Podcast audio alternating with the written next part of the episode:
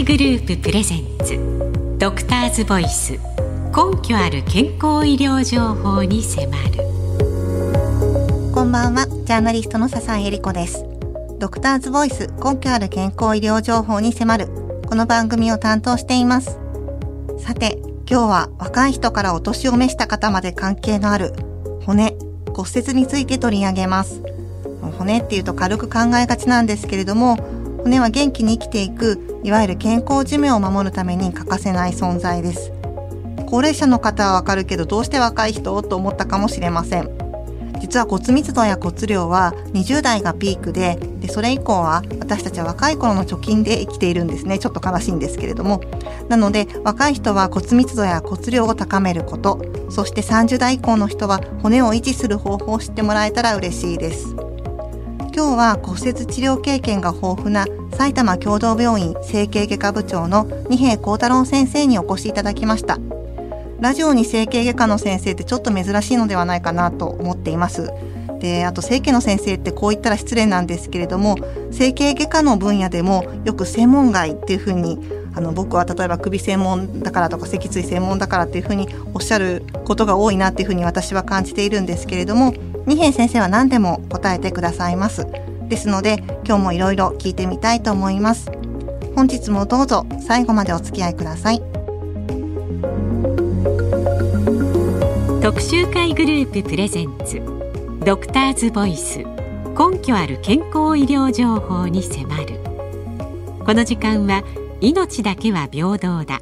特集会グループがお送りします。特集会グループプレゼンツ。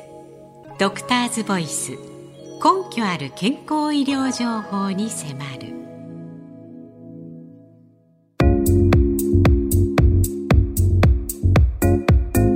たとえ骨が折れてもしばらく固定していればまた元通りになると軽く考えてしまうかもしれません。しかしことはそんなに簡単ではありません。実は年を取るほど一度の骨折が健康寿命を縮め場合によっては命取りになってしまいます。埼玉共同病院整形外科部長の二平幸太郎先生が教えます。骨折を起こさない体づくりを始めよう。男女ともに50代以降は日常動作で骨折が起きる可能性があります。重いものを持ったり尻餅をついたりあるいはくしゃみをした弾みにポキッと骨が折れてしまうことがあるのです。どうすれば丈夫な骨を維持できるのでしょうか？二平先生よろしくお願いします。よろしくお願いします。日常動作で骨折が起きるっていうことがあるっていうことですね。そうですね。それはあの特に骨がスカスカな骨粗鬆症の患者さんにはそれがあり得るんですね、はい、特にその代表的なものが、ええ、背骨の圧迫骨折と言われるものです。はい、あの背骨の圧迫骨折は軽く尻餅をついたり、え、くしゃみをしたりしただけでも折れてしまうことがありますし、ってことですか？はい。また知らないうちに別名いつの間にか骨折って言われてるんですけど、ね、本人も気がつかないうちに骨折していることがあります。ああ、それ何か目安のポイントというかあるんですか？え骨折した場合はですね、まあ慢性的な腰痛、はい、背中が丸くなる、ええ、また身長が縮むという症状もあります。ああ、どれぐらい身長が縮むんでしょうか？身長がですね、2センチ縮んだ人の場合は、はい、通常の方に比べて13倍骨折している可能性があります。え、それっていつの間にか骨折で痛みとかっていうのはないんですか？そうですね。いつの間にかの場合は本人が全然痛みとして認識してないこともありますし、はい、なんとなく腰痛がしばらく続くなっていうような感じの方もいらっしゃいます。あと年を取るとよく聞くのが大腿骨骨折という言葉をよく聞くんですけれども、これはどうですか？はい、大腿骨というのはですね、はい、太ももの骨なんですけれども、えー、特にご高齢の方に多いのはその上の方ですね、股関節にあたる部分、はい、大腿骨頸部骨折と言われるものなんです。えー高齢者の場合、はい、軽く転倒トイレから立ち上がろうとしてひねっちゃった。ぐらいでもこの大腿骨頸部骨折になってしまうことがあります。結構回復までに時間かかりそうですね。はい。この骨折をした場合ほとんどの方が手術が必要になります。あ、そうなんですね。手術が。はい。また、手術がうまくいっても、しばらく歩行が困難な状態が続いたり、長期の入院になったりすることもあります。はいよくなんか以前も取材した時に大腿骨を骨折して寝たきりになってそのまま要介護だったり亡くなってしまうってこともあり得るってことですよね。そうなんですよね。あの長期の入院に至るので、はい、認知症のない方が急に発症したり、認知症がひどくなったり、または心肺機能が落ちることによって、その患者さんの生命的予後がだいぶ変わってきます。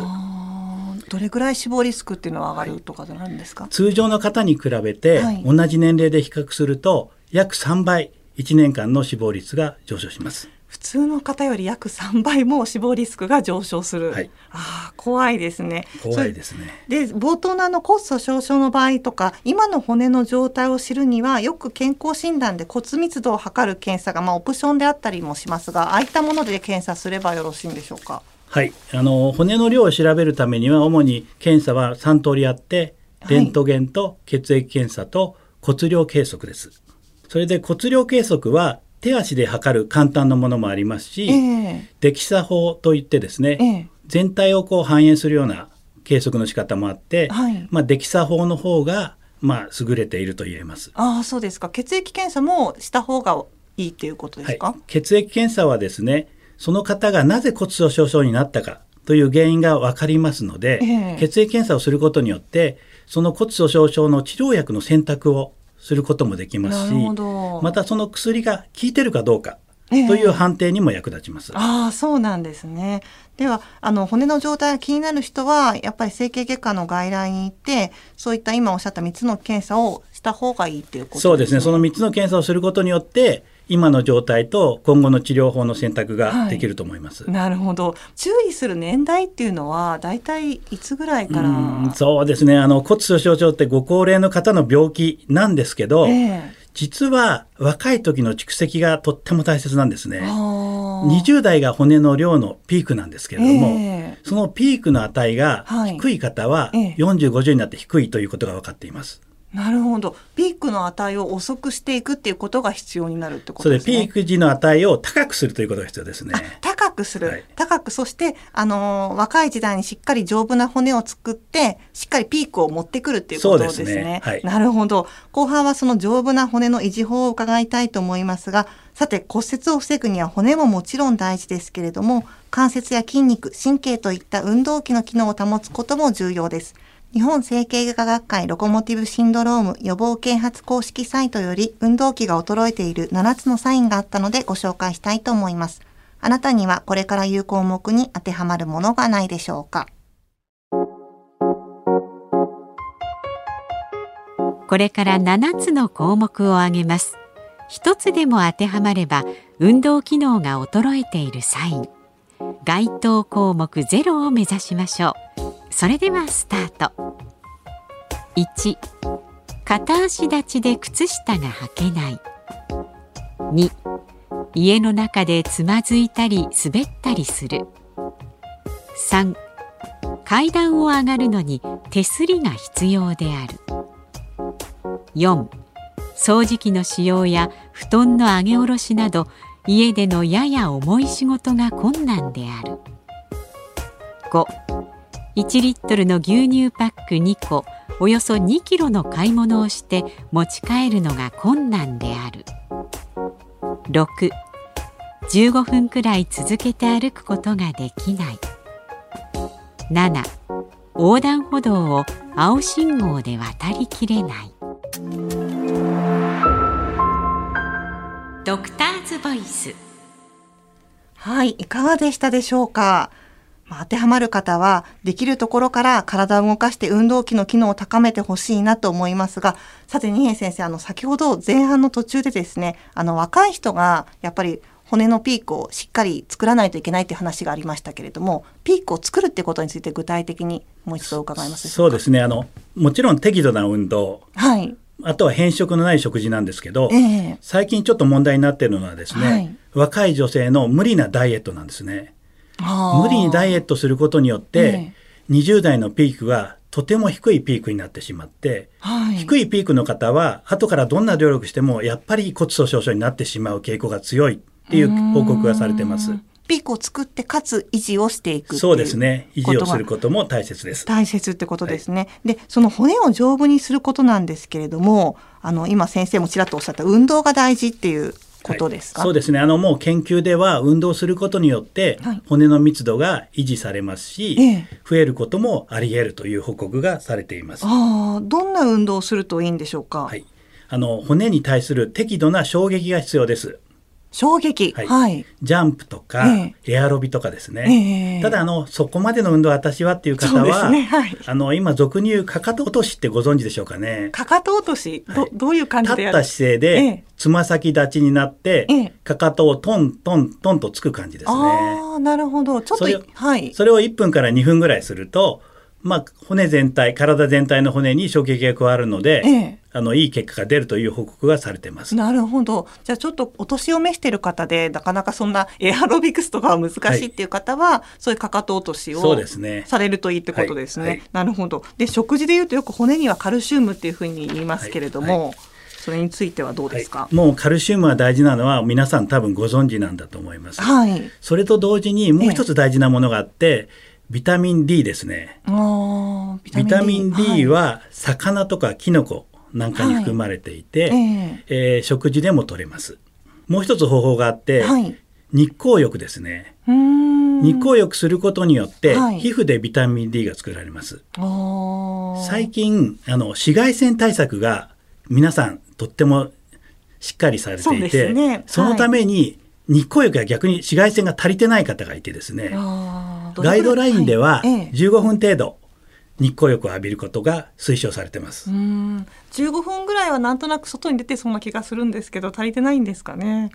そうなんですかね？冬冬の日とか夕方買い物に行っても日が出てない日も多いのかもしれませんね。ああ、そうですか。できる限り日光を浴びて、やっぱりビタミン D を生成するっていうことが大事っていうことですね。はい、骨を丈夫にするには、まとめると運動と、あとはカルシウム補給はもちろん皆さんご存知だと思いますが、ビタミン D、魚やキノコを摂取し、日光をしっかり浴びるっていうことで、はい、ここまでちょっと生活習慣について主に伺ってきたんですけれども、先生骨折をしないための他に何かこう物理的にこう気をつけた方がいいっていうことはあるんでしょうか？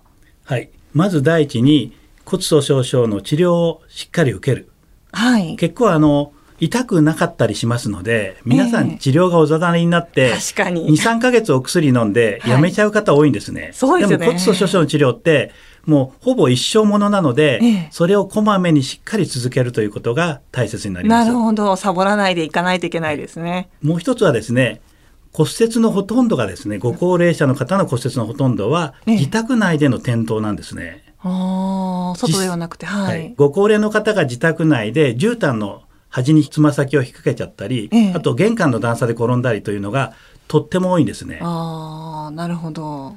段差とか、まあ、引っかかりやすいものはなるべく平らにとか排除して、はいやった方がいいってことですね。はい。はい、あとあの、まあ、自分が女性なんで気になるんですけれども女性の骨折ってすごくあの年を取ると多くなるんですがこれは女性ホルモンが影響しているんでしょうか？そうですね。あのもう女性ホルモンが直接影響しています骨粗しょう症もその影響で女性が多いわけですね。あ女性ホルモンが低下するとなんていうか骨量骨量にどどういうふうに影響するんですか？骨の量が低下します。それで骨粗しょう症に直接至ります。ああそうなんですか。じゃあある程度その女性ホルモンがある間はホルモンに骨が守られてるみたいな、ね、そうですね。そういう一面もあります。ああじゃあ特に女性は年を取ってからが注意が必要っていうことになりますね。そうですね。特に閉経後ですね。閉経後、はい。あの子宮とか卵巣を取った方は取った後も閉経と同じ状態になってますので、ね、そういう方は早期から骨粗しょう症に注意を払った方がいいと思います。はい、気になる人はぜひ骨の状態をチェックしてほしいなというふうに思います。今日は埼玉共同病院二平幸太郎先生にお越しいただきました。ありがとうございました。ありがとうございました。特集会グループプレゼンツドクターズボイス根拠ある健康医療情報に迫るこの時間は命だけは平等だ特集会グループがお送りしました。ジャーナリストの笹井恵理子がお送りしてきました。ドクターズボイス根拠ある健康医療情報に迫る。本日の放送はいかがだったでしょうか。今日の放送の復習になりますが日光を浴びると骨密度が上昇してビタミン D が合成されるということです。寒い日が続くんですけれども日光を浴びると骨だけでなくてビタミン D の働きによって免疫機能も良くすることが分かっているので感染症が流行る今の時期こそしっかり浴びたいと思います。さて次回は漢方を取り上げます。お話を伺うのは日高特集会病院院長の伊西秀也先生です。それではまた来週ご一緒させてください。お相手は笹井恵理子でした。なたの明日が新たな一歩でありますように。